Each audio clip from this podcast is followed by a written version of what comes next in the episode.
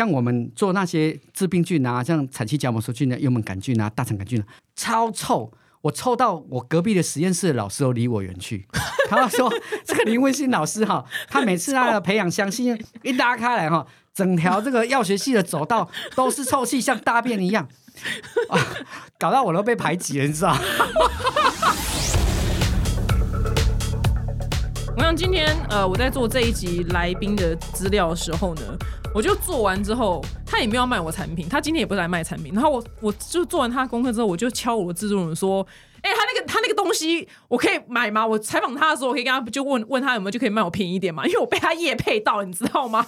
我哎，我第一次在做一个来宾的功课的时候，然后敲我的制作人说：“我可不可以买他的东西？”因为我被夜配到了。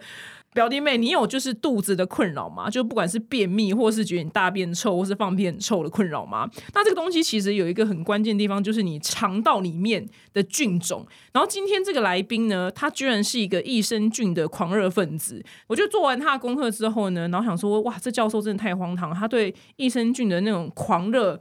我看到，我很像看到我自己，就是我对美妆跟对皮肤的那种狂热、痘痘的狂热。我想说，这种狂热分子我最爱了。那我们今天来宾抬头很长，那我们欢迎就是中国医药大学药学系益生菌临床研究计划主持人林文新教授。教授你好，丹你好，各位听众朋友大家好。来来，那个教授，我想台湾应该很多人都有便秘之苦。对对，那除了这个便秘之外，台湾人还有哪些比较常见的那个肠胃的那个疾病呢？其实，在医院里面哦，消化科算是大科，就是排超久的。对，就是因为就是我有去排啊，真的，因为我们国人哈的消化系统普遍都不是很好，在临床上哈最常发现的就是这些便秘啦，或是腹泻哦啊，或是肠燥症，就是。便秘、腹泻反复发作的，还有那种像胃食道逆流的，胃食道逆流的人也很多啊，肠胃痛啦，或者是呃细菌感染啦、肠胃炎啦，这些都属于这个消化系统里面的肠胃科。对啊，所以你刚刚讲那几个，我好几个都中哎，就我们是胃烂。其实我还没有讲完，还没讲完，还有什么？其实息肉是不是息肉？对，你要你要想想看哦，其实我们的消化系里面，其实我们的分科里面叫肝胆肠胃科。嗯，所以不好意思，我刚刚只讲了胃跟肠。哦，还有肝跟胆。所以你肝脏有毛病的人哈，就像肝炎的人呢，其实也是找这个肝胆肠胃科。还有胆有疾病的人哦，所以肝胆肠胃这些都是消化系统里面的。所以，我们国人这方面的问题非常非常的多。好，那我个人，因为我现在就私心，就是我个人就是常年便秘所苦，但是我后来有开始吃比较正确的食物，跟吃益生菌之后，有比较好转，但就时好时坏。有时候吃完之后，就真的很顺，但可能吃了一阵子之后，这益生菌对我来讲就好像没什么感觉了。我不知道听众有没有这样的困扰？那为什么会这样发生呢？教授，其实哈，像这种情况，其实很多消费者也会回馈回来这样子哈，包括。也不是只有吃什么益生菌，包括你吃临床的药物也会常常说哦，医生，你开给我的药不好啊，没有效了。其实这很常发生。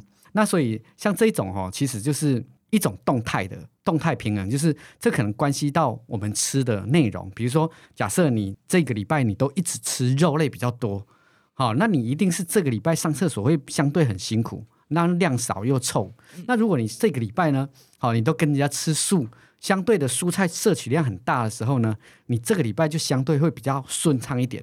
所以呢，这个跟饮食有很大的关系。然后呢，当然有一些益生菌的品牌时好时坏，有一些外面的厂商他们并没有品管的能力，所以他有可能这一批做出来菌量很高，之下下一批又没有效，也有可能发生这种情形。它上面写三十亿，你哪知道有几亿？对。但是三十亿基本上是没有效的剂量哦，真的假的？我，现在这台车就三十亿，难怪没敢，那叫几亿？所以像我们呃有做过人体临床实验，我们都是做到每一包都六百五十亿以上，六百五才对我们大人哈。那大人我们应该是从从国小以上他们的 size，现在小孩子都长很大只嘛，大概呃国小以上呢，我们都建议吃到六百五十亿。到了嗯比较很长辈的年纪哈，七八十岁好了，肠道的蠕动速度就跟我们走路一样啊，嗯。你可能国小的时候，你可能是你们班第一名，可是你到了七十岁，你走路一定越来越慢啊。肠道也是啊，肠道也会越走越慢啊，所以你蠕动效果越来越差，所以很多尤其是上了年纪的人，消化系统方面的问题更大。所以消化科为什么人这么多的原因就在这里。我才刚从美国。还买很开心，买了一百亿的，突然觉得很穷哎，六百五十亿的，在在我的眼里算是很很 low 很低阶的产品，对，我真的。然后而且哈，我再跟你再继续哭没关系，因为因为哈，我我有接过那卫福部的研究计划哈，我把市面上的产品产品都筛选它的活菌数有没有符合它的标示，然后我也包括筛筛选了很多。号称进口的日本啦、美国啦，哦，这个韩国的，我去检验呢。我告诉你，国外的更惨，都没有什么活菌。真的假的？他们政府会查吗？你就政府没有管这个啊。哦。政府没有在管你几亿几亿啊。但是最近哈，开始政府可能会开始管，还会管那个叫做你的菌量要达到实际标示。但是我就在想说，为什么反而国外的反而菌的含量更差？所以我们不要再有国外的产品。就比较棒、比较好的迷失，这个真的，尤其是乳酸菌，台湾我因为我是做益生菌做了三十年，我从产业界一直到学术界，我很了解，其实台湾的益生菌的的这个领域已经做到全世界顶级了。你们益生菌跟台积电一样了吗？世界第一？哎，我我不敢，哎，不敢不敢吗？不敢 不敢？不是，我我是要讲哈，我是要讲说，如果我说我是第二，没有人敢说是第一。哦，我没，我从来不知道台湾的益生菌这么厉害。其实你看，像我们筛选的九九五益生菌，哈，我先破题一下。像我们筛选的九九五益生菌，我们那个是拿到美国专利、日本专利、韩国专利、中国大陆啦，什么什么一大堆专利，我们拿了十张国际专利。哎，教授，什么是九九五益生菌啊？你可以解解释一下吗？我不知道哎。哦，其实九九五益生菌哈，来几亿几亿，你的几亿？呃，九九五是一只菌的名字，是一只菌的名字。对，那我今天要对。这个制剂啊，我要放多少菌量是我们会去调控。比如说今天给宝宝的，我就放低剂量三百亿的；那今天给长辈的，我们就会六百五十亿以上。哎，连宝宝都有三百亿，我买一个三十亿所以，我就说你这个，嗯，给给小猫吃就好了。现在大家现在大家有点观念，因为因为这个如果是剂量的话，哈，以我们来做的话，是跟体重可以直接做一个换算，它。像很多药物是用我们的体表面积，可是像像乳酸菌，我们比较建议用重量去换算。比如说今天这个宝宝大概，比如说他只有五公斤，哈，可能是三四个月的，那我们就会建议他再吃一百五十亿左右的。那如果是幼稚园的话，就吃三百亿。那如果到国小以上了，我们都会建议六百五十亿以上的。那如果真的到很年纪很大的，呃七八十岁的人都肠道已经很不好了，那可能 double。你吃大包没关系，大包是吃两颗吗？对，吃两包，因为我们是粉末的，所以所以这样子就会剂量就比较够。那当然是看不同人的情况会进行调配。那所以我刚刚说九九是一只菌种的名字，这只菌是怎么发生的呢？我跟你说，我以前在讲这个，我在我有时候在我上课的时候，我在学校上课，因为我会上保健食品学，我有时候在讲的时候。我自己讲一讲，我讲给我学生听老师的研发历程嘛。我讲一讲，有时候我自己会哭，他们就觉得老师疯子吧？对。但是我现在为什么呢？因为我女儿现在已经高一了，所以她现在就是活蹦乱跳、恰北北这样哈，所以现在也不想哭了啊。嗯。哦，所以这个九九五的俊跟女儿有关，是不是？因为我我简单来说哈，就是其实我念到我们博士毕业的时候，我那时候结婚嘛哈，然后我们好不容易哈，年年纪大了哈，好不容易有了这个 baby。然后呢，我太太在这个胎儿哈，就是我女儿在肚子里面四个月的时候，我们就发现她是肾水肿，而且是双肾，而且呢有多严重？医生说是重度，不是中哦，是重度。哇！那那那时候我们换了很多医师，说怎么办？小孩子胎儿肾水肿那怎么办？那一定会遇到一个医师，因为我们到处找，我们真的有遇到医师说，你们可以考虑嗯拿掉这样。那那时候我们就想说啊。就这样要把小孩子拿掉，难道不能见他一面吗？那时候开始每天晚上睡觉在想，说我女儿到底长什么样子啊？会不会出来时候就挂了啊？嗯，就担心对，生下来，生下来的时候就没到几天就挂，就再见了。这样我们就要就要送别一个孩子，这样哦。那时候那时候想一想，真的是会哭，一定会哭啊！对啊，对啊。然后我又我又超喜欢女儿，你知道吗？嗯，反正就是应景精神哦。我就我们就决定盖饼。嗯，我们就拼，然后生。后来我女儿已经到了，就是胎儿九个月的时候，医生就说：“哇，怎么连肠子都肿起来了？”然后说说不行不行了，快点催生，因为越来越严重。因为那个随着他宝宝的体积变大，他的肾水肿越来越剧烈，这样肾感觉会撑破，你知道吗？他就说催生催生催生出来。医生说肠子肿起来，结果我们不能怪医生，结果我们做那个核磁共振啊，你知道是什么吗？输尿管肿到医生说肠道肿起来。所以输尿管爆炸肿，爆炸的肿，就肿到认为肠子已经比输尿管大了至少二十倍了、哦。啊他还认为肠子肿起来，你就知道那是三四十倍的 size。天哪，怎么就很夸为什么会肿成这样啊？它就是他的肾脏哦，就是肾脏接到膀胱，我们有两条输尿管，它接膀胱那个那个点位啊，嗯，都变成像漏斗沙漏一样狭窄，所以他的尿就回堵到肾脏，哦就是整条的跟它灌 N 墙、灌香肠这样。有高速公路就是高速公路的意思，呃对高速公路回堵，然后肾脏那边就一直水肿，变得很剧烈啊。那时候他就被送到病婴室去，而且哦，因为女婴哦都会开始排便嘛，哦，女婴很容易泌尿道感染。反正他他一送进去，第二天就泌尿道感染了，开始打点滴，一直打，很可怜啊，生下来就被虐待的那种概念，你知道？然后好，医生就一直跟抗生素一直打，抗生素一直打，然后他出院的时候呢，我们就开始要找外科医师，看能不能帮我们把狭窄地方切掉。我从台大一直走到成大，什么荣总啊、长庚啊，我都去过了，没有一个医生敢开，他们都说太小只了，然后而且是双肾，他们啊。他们都不敢冒风险，嗯。嗯，然后呢叫我们观察，然后我们的我们的医师啊，就儿童医院院长，他跟我很好，他是我们团队的研究人员，他会跟我说，那我就给你预防性抗生素，小孩子不能再感染，因为感染那个细菌哈、哦，细菌有一些细菌它有编码，它会跑。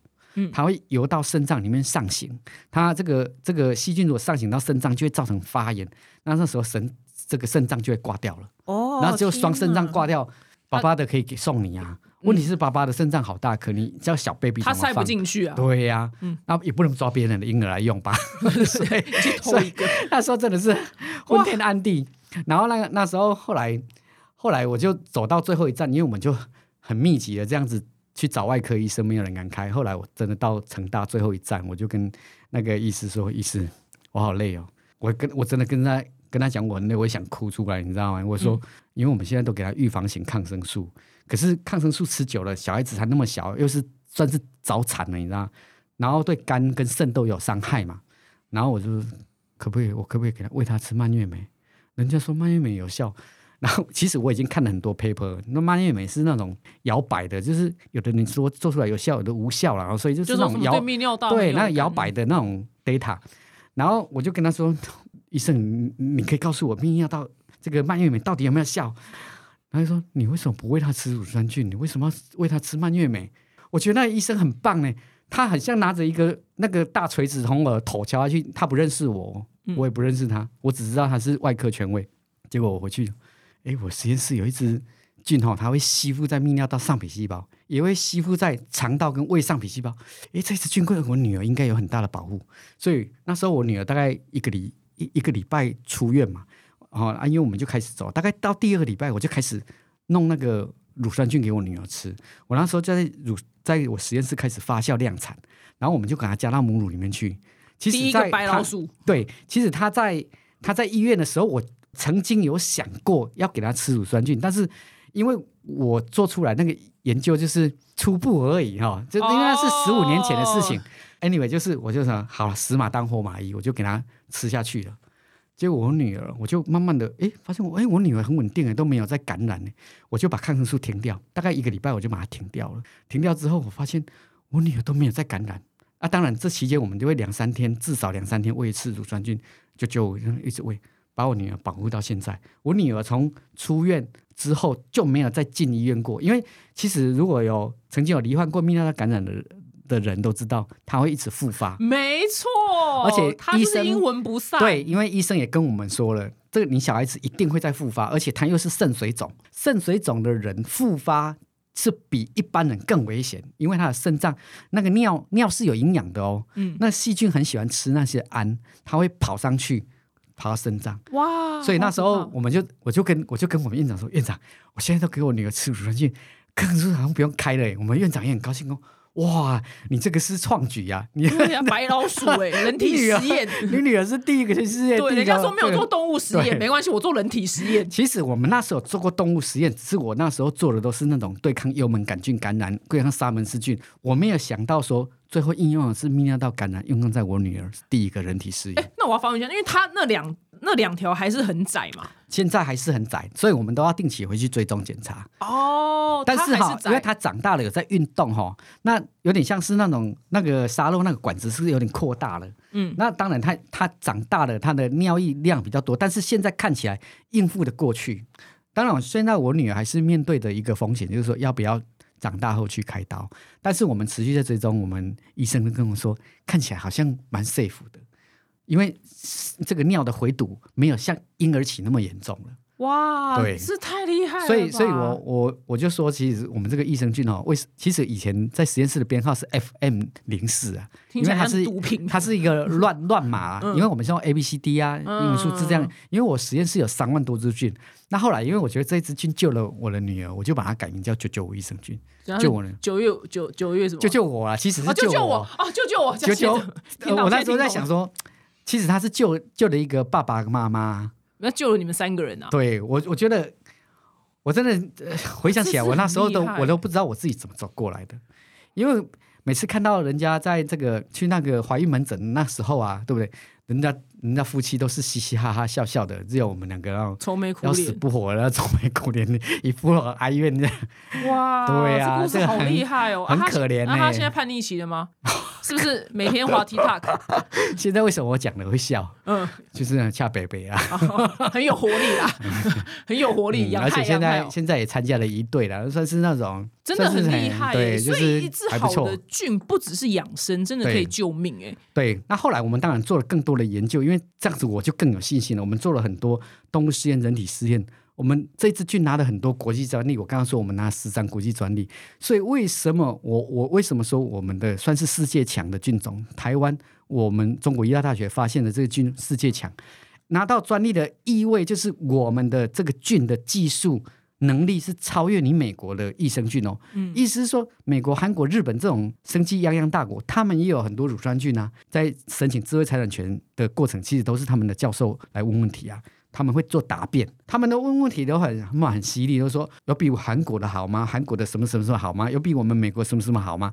那我们就跟他证明说，我们的东西确实比你们好。数数字去证明就对了。对，所以我们的九九五益生菌确实是世界级的益生菌。因为我刚刚讲了，就最 care 就是排便。你刚刚他解决他那个泌尿道嘛，那排便呢？我们排便跟益生菌有什么关系呢？排便最主要是 我们肠道的蠕动不良，然后还有就是蔬菜太少嘛，反正 anyway 就是蠕动不良。那乳酸菌它可以分泌一些有机酸，天然的有机酸，它进到肠肠道的时候，它会刺激我们的肠壁的蠕动，然后再加上乳酸菌它是长杆型的，像像我们的九九是短杆的，那也有长杆型的。其实这些细小的微生物，就我们来看，其实它是一个微小的纤维片段，所以它本身就也有刺激那种物理性刺激肠道的效果。你动起来，动起来，它就要动起来，。然后那加上它又分泌一些很善良的有机酸跟杀菌素，就可以让我们的肠道净化，就是坏菌更少，毒素就会降低。嗯其实我们的肠道哦，我这几天在想，我到底要怎么形容我们的肠道？嗯，其实我们的肠道，肠道就像一条臭水沟，我觉得是啊，这个臭水沟就是在你的体内。不要以为你这大便拉出来冲下去，人就绕跑了，自己都不敢多吸一口。对 真的很臭哎、而且我真的很困扰，因为我吃高蛋白饮食就会很臭。其实其实啊、你看哦，我们我们都有一些人哈，你已经意识到自己的肠道不健康，或者是呃这个风味不良的时候呢，你已经试着想要去改善它。可是我相信你们都试了很多方法，都没有改善。我就买那个日本有个很有名的那个玫瑰滴剂，就冲完滴它之后，厕所就没味道了，超级治标不治本。你你那个真的是，这是超级。我们今天大便会臭的原因，是因为我们今天有运动，然后运动的人都吃什么高蛋白饮食高蛋白高蛋白饮食，你的屁跟你的便就是臭到不行。是我想超级降降低我们的魅力度，你知道，我就很困扰，你知道吗？这长得这么漂亮的美女，然后然后放个屁超臭，超臭，然后。真的，你知道我想，为什么我跟你讲个真实的故事？就是我前阵，因为我我那个我我在美国嘛，然后我跟我那时候当时是男朋友，我们去旅行，然后他隔天早上起床，他跟我说，因为我比他早睡，然后他就说我已经睡着的时候，他就说他怎么闻到一股超级无敌臭味道，他以为我拉屎拉在床上，他说怎么办？我要去把他叫醒嘛？他在睡觉的时候落晒，然后后来他走近一看没有，他说我原来只是放一个屁，他说 baby 你那个屁是从地狱来的，也太臭了吧！我说。我真的不是故意的，我说，因为我就是吃高蛋白饮食。对我这样，你有没有什么菌可以帮助我度过这个？笑翻。我我真的很痛苦，然后我就他就说，他说我验经验对，他说我爱你要跟他说，你你爱我就要爱我的一切，叫他大口吸。我今天晚上就翻译给他听。不是，这不能怪我们呐、有没有办法先解救我们？其实哈，呃，这个我们用学理上来说是这样。其实我们有研究过哈，肠道是一个非常复杂的菌虫，它就跟这个社会的种族一样，我们有不，你光我们台湾这这个一个小岛，我们就有好几种种族，对不对？从平埔族啦、阿美族啊什么，所以呢，这个细菌呢，在我们肠道它也有非常多多的种族，啊上万到上万，哦。所以有一些像这个产气荚膜梭菌啊、大肠杆菌啊、幽门杆菌啊，这些都是产生的臭气，都是吓死人的。好烦哦其实这些都是臭气的来源。那这些臭气呢，有经过气体分析，它就是一些氨氨的味道啦，还有一些嗯 amine，、就是氨分类的这些味化合物的味道。那这些味道是哪里来？就是从蛋白质，嗯蛋白质来的。所以是营养师都叫我们吃蛋白质啊。它的目标是要你长肌肉。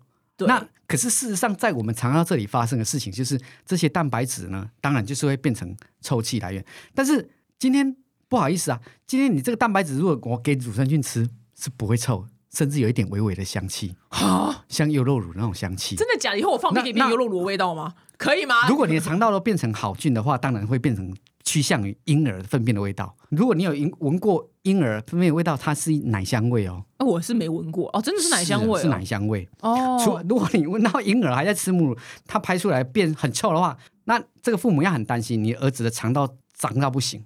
哦，就很多对坏菌，像我们做那些致病菌啊，像产气荚膜梭菌啊、幽门杆菌啊、大肠杆菌啊，超臭。我臭到我隔壁的实验室的老师都离我远去。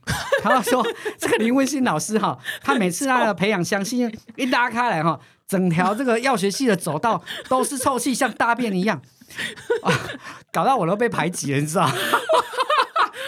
真的从来没听过这种事情、真的，我们要骗你，我们我们的那些老师真的是很没良心，真的是死 在这里抱怨一下。然后我们再进一步发现呢，其实呢，这些坏菌特别爱吃动物的肉来源，所以你你也常常听到哦营养师说都跟我们讲说，不要吃红肉，少吃红肉。白肉是白肉，哎对，尽量吃白肉。可是呢，他们讲的是只是一个原因。其实呢，我你问他，我觉得啊，你问他为什么不能吃红肉，他也讲不出所以然。嗯但是在我的实验室，我可以这样推论：这些红肉哦，坏菌吃下去，它这些坏菌长得真的是头好壮壮，又臭又、又臭又大只，真的 对就是量又多。因为哈、你所以你可以稍微注意一下，如果你吃个猪排啊、牛排、羊排，你会发现你隔天的粪便一定比前天还要臭。对，对，很臭。那所以，如果你今天肠道菌相好一点的话，其实乳酸菌多一点，它那个臭味就会被中和掉，就是变成是比较有香气的乳酸味道的这种气体的菌会凌驾上面。所以不敢说完全不臭了，至少你这个肠道的这个臭气会会降低非常多。我跟你讲，你们不要觉得我的烦恼很烂，因为我就很爱研究两性关系嘛。是然后我就问他说：“假使今天是我们两个在认识初期的时候，然后我在半夜睡觉的时候，我放了这个屁，我说你隔天会怎么样？”他说。我真的就是跟你说拜拜之后，我就会封锁你。他是认真的、欸，我说你也太没有礼貌了吧！我说这又不是我的错。他就说，可是这真的没办法。然后他就，我们就还在旁边就问了另外一个男生，就朋友，他说哦，这个隔天一定会封锁。他说隔天就不会再跟这女生 联络了。这个封锁也太过分。所以，不过所以我觉得这件事情是可以降救我们命哎、降低这种，就是会有产生另外一个观感。如果是想刚在交往或是相亲的，来一个这个很臭了屁，确实真的会很扣分呐、嗯，要不然就是自己要一直憋住，憋到这种面。面红耳赤的，就真的很这也太就是很辛苦啊！那那教授，我想问你就那大家说，那如果多吃优格跟喝养乐多、优酪乳，这样有用吗？其实是某种程度是有用的，但是哈，我我有发现说，其实优酪乳的菌哈是这些菌很喜欢喝牛奶。台语哈有一有一句话叫“福地福人居，福地福人居”，就是说今天这优乳乳这边的菌种哦，它就是喜欢吃牛奶。可是我们的肠道又不是一天到晚都灌着牛奶，所以意思是说，这这里的菌下去我们的肠道的时候，它是没有办法存活的，它是会死掉的。你看哦，其实乳酸菌来源很多，最常见的就是我们像我们从婴儿筛选的，像我在药学系，当然我的目标族群就是婴儿，所以我都从婴儿里面去挑那个好菌，我不可能从老人身上，因为我我有找过老人的，发现都没什么好菌，哦，已经，所以我后来都挑婴儿。那我也有挑过牛啦、鸡啦、猪啦，我也有挑过优酪乳里面，我还有挑过臭豆腐，我还有挑过土壤。但是我有发现呢，今天优酪乳菌弄成制剂给我们人吃的时候，几乎都验不到。它的菌，就是在在肠道、在胃那里就都阵亡了。那有些人喝优酪乳会大便，那优酪乳会让我们排便比较顺畅，是因为它产生了很多酸，直接在优酪乳里面。所以假设这个优酪乳不调甜度，它应该不调的话，它是很难喝的，它是超级酸的，因为它是乳酸跟醋酸都有可能，乳酸比较大众，它就会。适口性很差，所以它变成优酪乳就会调很多糖去 cover 那个酸味。懂。所以这一就变成是说，有一些人，如果你怕胖的人，你喝优酪乳就可能会它糖分太高，糖分真的是太高。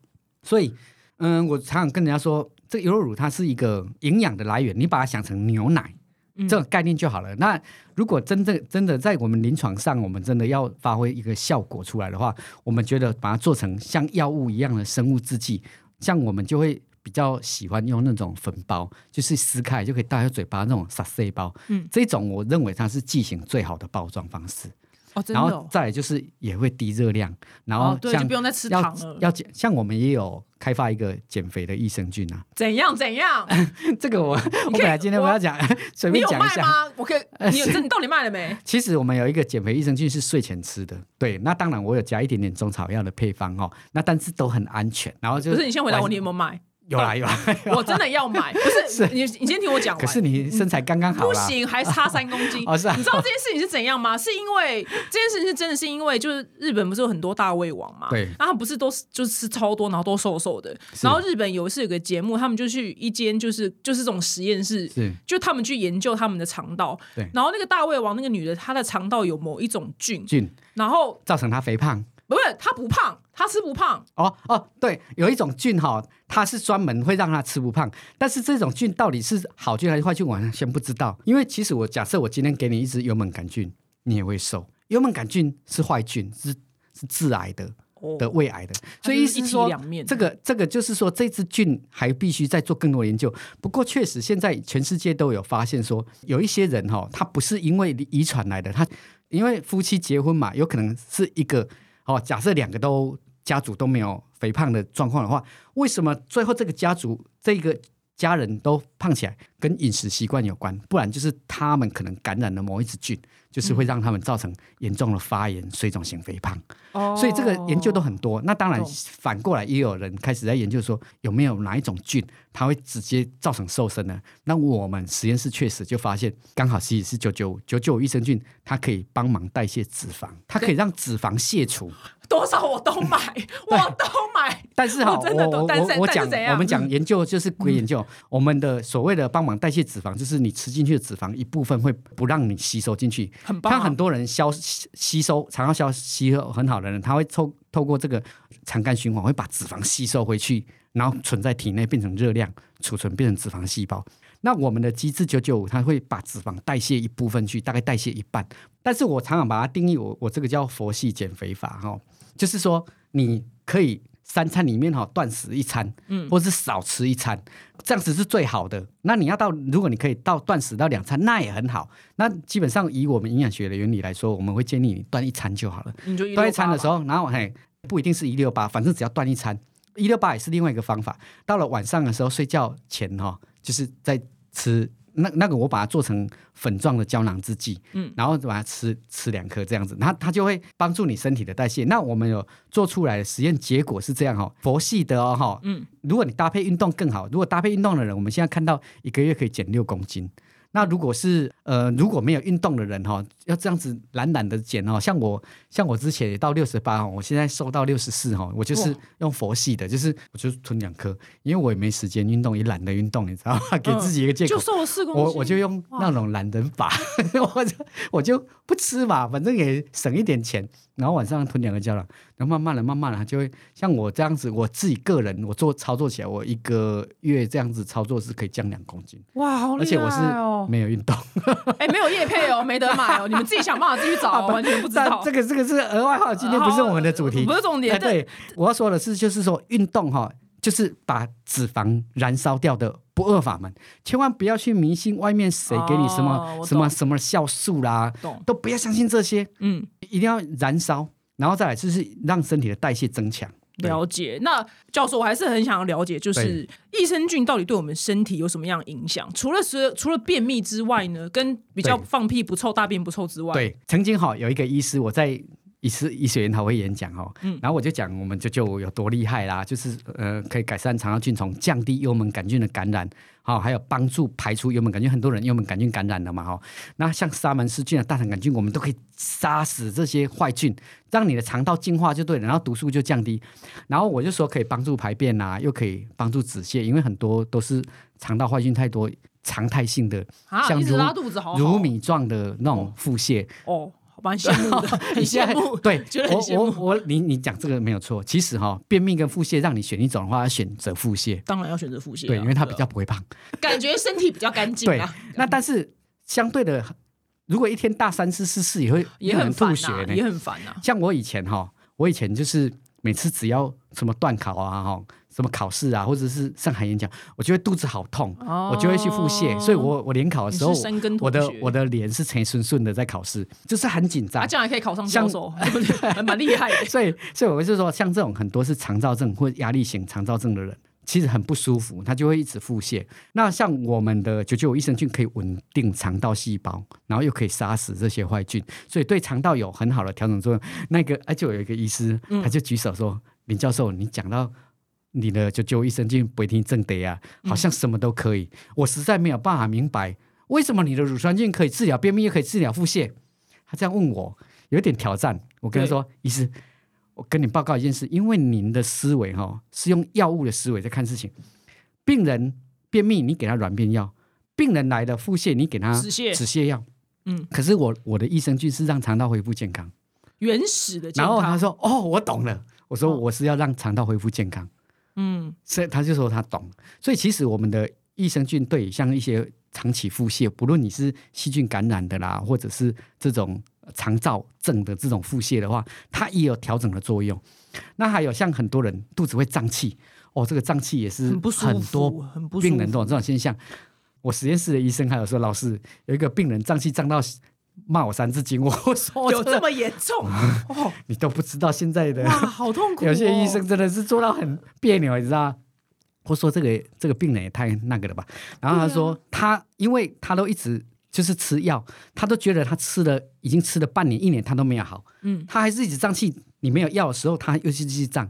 他的想法就是他应该根治啊，没有，他不是像感冒一样就好了，没有，他就是我干嘛一直吃你的药这样？然后。我们就我就跟医生说，你叫那个人来找我，我给他吃益生菌，就吃一吃，他去照他的 X 光啊，他的这个气体全部在在缩小，所以他就再也没有再来骂医生啊。哦，医师，我还拿礼物来了，医师。哦，谢谢你啊。哦，这个介绍里面的老师多厉害，多厉害。哇，真的是太厉害了。像很多人胀气的人哦，除了不舒服之外哈，其实很多人会引发自律神经失调。头痛啦，心律不整啦，高血压啦，愤怒啦，呃，因为你狼就不松快啊，什么症状都出来，然后还有头晕、脑胀都会，然后还有一个更常见就是胃食道逆流，逆流到胃食道逆流超常听到，胃食道逆流逆流到这个整个食道啊都已经病变了，病变就就会食道癌的前身啦，嗯，所以你看我们也有企业家是是食道癌啊，所以所以这种这种胃食道逆流也是不能轻忽的。一个疾病，它那个肠，它它管了我们所有的身体，对它它就像一个连通管，我们从嘴巴到肛门，哈，这一条水沟哈，你我们食物一直往里面丢进去，那如果你尝到了很多坏菌滋生的时候，它就产生很大量的臭气，这臭气毒哦，这毒当然一部分你排气排出来，有一部分是讲话嗝气嗝出来，还有一大部分是吸收渗透呀渗到血液里面去的，是不是？所以甚至会引发肠道的发炎啊，肠漏症。哇，这个肠漏症就是毒素入血啊，有毒入血，大概没有念医学院的人都知道，代际大掉啊，事情真的很严重，真的很严重。因为糖尿病啊、高血压啦、癌症啊、肝硬化啦，跑到肾脏肾炎啦，跑到脑啊、脑头昏脑胀，越来越失智啦，这些都跟这些毒素有关。这些不是我随便乱讲啊，这是我们的实验研究。而且国外 Nature Science 的期刊都跟我发现一样的结果。哎、你跟我一样是狂热分子，哎，只是我是对皮肤啦，但是我更喜欢，我很喜欢看到一个人 也是一个 geek，你是居然是长的 geek，你是长的 geek，哎，对，因为我我对益生我很对益生菌的研究很深，嗯所以我以前因为我以前念台台北医学院啊，就是现在台北医学大学哦，其实我以前就对这种益生菌很有兴趣。其实我的研究生涯哈，我做过很多，我还有合成过新型抗生素，现在是后抗生素时代嘛，嗯我的新型抗生素啦、中草药啦什么我都研究过了。后来我我把我实验室的主轴放在益生菌，因为嗯益生菌哈。因为我做很多种不同能力的益生菌，我有做过这个抗过敏的益生菌。这个其实这个抗过敏益生菌也是哇，我跟儿童好多人我跟儿童医院的院长一起合作，我们那个是免疫权威的院长哦，他他是小儿科的。那我们这个做这个调节过敏体质，这个也做到很好，很多人真的我不敢哎百分之百啦，药也没有百分之百让你好嘛，当然，但是我们这个有效率都超过七成，哇，真的很七棒。成很厉害，然后也有做过这种调整情绪啊，帮助学习啦，帮助睡眠品质的哎，啦。睡眠，我讲到这件事情，第一个我刚刚讲便秘肠道，国人大宗嘛，失眠也是，失眠也全球大宗。其实我们现在失眠的人口哈、哦，平均来说，整个台湾五个人有一人。那如果你把年纪再切割成老人，六十六十岁以上长辈的话，四个至少有一个失眠。那年纪越大，嗯失眠就越严重，甚至趋近于百分百。啊，为什么？为什么？因为其实我们的血清素一直掉下来的。哦，其实血液里面哈、血清素，血清素其实呃一个比较通俗的名字，它叫做幸福荷尔蒙。嗯，它会让你感到安心、幸福的一种荷尔蒙。那它基本上它不是像我们的雌激素、雄性激素，不是哦，它是一种，它就是一个分子。好、那我那它它是一种激素的概念哦。那我们随着我们的年纪老化的时候，幸福激素一直下降，为什么？因为肠道功能一直下降，因为我们有它还关到肠道，对，因为有九成的这个 serotonin 血清素是来自于肠道分泌出来的，九成。嗯所以是说，我们年纪越来越大，肠功能一直下降的时候，它就一起，它一起拖垮了那个。它的分泌功能一定变差因为我阿啦。妈都困没起，对呀、那你你好好孝顺一下吧。我我我一定我一定买给他。而且我还那个还预防失智，我们跟另外一个药学系的一个脑科的，你过年前会出货吗？来得及出货吗？我因为过年要回云林啊。我是说真的，因为你云林人哦，呃对，算半个啦，哦半个我我。太太也云林人，因为因为我阿妈就常年就是她就说她睡不着啊，然后我们就不懂为什么啊。不懂为什么？对对啊，因为我想说她她也没什么压力啊。因为我们有时候我们长这个呃这个年轻辈的在看阿妈会说天着困你啊哈，可是问题是他们就是睡不着。当然，我们从学理啊学医来看，就是他血清素哦太低了。那当然也有老老人家有老人家的烦恼嘛哦，那等等这些其实这些哈、就是叫讲太多怨太多，你也讲解讲不听啦。因为阿妈你可咋困呢，我的天你要困没起啊。哎呀，那你要你要有什么办法？所以其实你试着让他吃我们的的那个精神益生菌哦，我们那是从那个是从母乳里面分离出来的哦。好我现在第一天知我这道，我觉得得这个我分离到真的是救人呢。，对我分离到这个母乳益生菌也也真的很很奇葩，你知道吗？为什么怎样奇葩？我这很神奇哦。我常常就在想说，为什么我我我的菌种有三万多株，里面大概有三千只是来自于母乳哈、哦？为什么我在筛选筛选这个可以提升？那时候我做的是提升智力，嗯，抗失智，提升智力。我在做的时候筛选说，哎，怎么刚好中了两只都是来自于母乳？我我因为筛选都是有第一名到三千名嘛，哦，好多、哦。，对，就是假设这是从三千株里面去筛，哎其实是从三万株啦嗯筛选出来，结果竟然前两名都是刚好是来自于母乳。嗯，那你想想看，这个宝宝哈，如果当一个妈妈的人喂母乳啊，你最希望宝宝做什么事？吃饱要干嘛？睡觉。睡觉，嗯他就很幸福，然后睡觉。嗯，妈来换。所以，所以其实哦，我觉得这个是一种某种哦、上帝的一种恩赐哈、然后就是他啊这个妈妈注定的。这个孩子如果是这个菌是从这个妈妈里面筛选出来，如果当然别的妈妈可能没有这个菌，不是每个人妈妈都有。你看难怪有些小孩没有很爱睡觉。对，所以来自于这个妈妈，因为是筛选这个妈妈的孩子一定很好养，然后智力会很高，嗯因为我们有发现它可以提升智力。又不懂这个科学对哦，所以你从一个有做有自己生产这个菌的妈妈身上提出来这个之后，然后放到实验室，然后这个东西可以被量产出来。我们可以量产，这个叫发、哦发酵量产。懂。那那像像我们就会去发酵量产。那这支菌哦，你想想看，我们那时候做的时候，我是其实我第一个做的是抗抗失智、抗阿兹海默症，就发现蛮有效的哦。那个如果这个动物哈，假设我用简单来说，把它分两组好了，两组我都把它弄成失智，我把它的脑破坏掉，我把它弄成失智。一组哈，我是简单讲了，其实有分好几组，有低、中、高剂量。我这一组呢，要给他吃这个精神菌，另外一组就给他吃生理食盐水没有菌。结果那个吃生理食盐水呢，那个老鼠还是阿呆阿呆的，而且会自我放弃。它在那个水迷宫里面呢，它绕一圈，它在里面游泳嘛，游泳一圈，它就双手投降，它就让它自己沉下去了，它就它就要自我放弃，它就会要死掉了这样。然后另外一组有吃益生菌的哦。他就很认真的在游，他也是被我们诱导失智了。然后，但是幼老师之后，我我就给他吃这个精神菌，吃一个月。哦，他很积极，他跟正常的另外一组正常老鼠都没有诱导失智一样，努力的在找站台，站台中间还有一个休息的，让他可以喘息的机会。他会找到那个站台，他知道那里有一个站台，他会休息。所以意思是说，他恢复了他的智力。哇！他还记得那里有个站台，所以他也很努力的想要跳出去那个水迷宫。哇，跟正常老鼠一样，而且它不放弃。怎么我吃了变天才了吗？所以意思我是销售，我是变天才喽。所以 其实下个月变天才。所以我们我们有有人说哈，我们这个是天才菌。对啊，聪明菌。下个月是变天才，是不 是？我不敢说天才，因为我们的我们的智力是决定你在在小时候，在一到六六岁，零到六岁的时候。可是我们有发现说，哎，确实是有一些像我这种年纪哈，五十岁的年纪，我吃下去，我觉得。我这阵子吃，我的智力还真的是比较不会了。呢。像我们这种年纪会开始忘东忘西，忘东忘西哟。哎，我也不敢跟你斗，我的眼睛放在哪里？有时候会这样。现在对，如果有认真吃，我都不会这样。而且我觉得对我更明显的是，我的睡眠品质变得很好。哎，对，这是很重要。因为我以我以前哈还没有发现这个的时候，我那时候都每天晚上我睡不着，躺到两点，我就想说，我躺到两点死了，我过两点我绝对睡不着。然后就会头很痛，然后就开始蹦蹦蹦，听到自己的心跳声，你知道吗？然后我就会快点起来拨那个安眠药，拨一半，快点吞下去，咬一咬吞下去。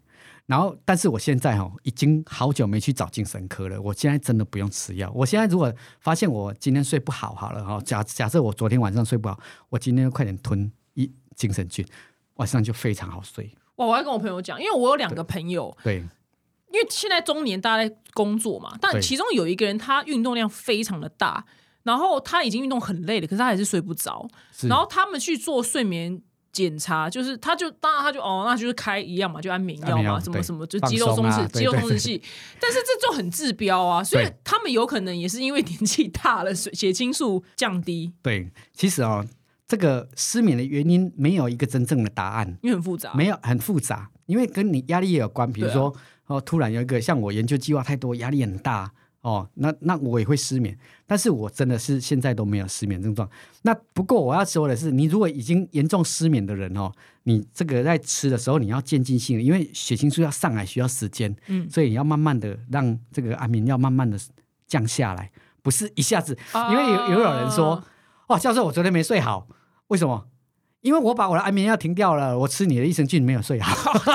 对，因为你不能嘿，对，因为我我的我们东西又不是安眠药，嗯，所以我们需要时间让肠道恢复健康。哦，对，然后还有释放压力，对，还有一些忧郁啊，还有一些小朋友妥瑞氏症啊，这些我们有试过都很有效，而且我们有做过幼儿的，嗯，那种幼稚园的人体试验哦，就是小朋友人体试验，证明我们对小朋友来说，他可以增加他的 EQ、IQ 能力。还有 SQ，考试考不好的，考试考不好的妈妈们，来来来，妈妈们，真的很多在联考的小朋友啊，他们他们妈妈都拿买给他们吃。有啊，因为我做客户昨天跟我讲啊，小学儿子啊，我都会，我都会考出来六十九分，然后 妈妈很苦恼，你知道吗？六十九分，小学怎么可以考六十九分呢？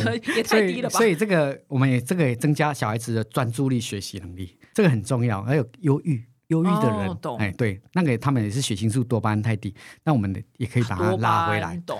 我们益生菌要吃多久才会见效？这个原因很多，要看我刚刚说有没有遗传的体质，或者是因为食物造成的哈。那基本上来吃下去，好像六百五十以上，基本上都有明显的效果出来。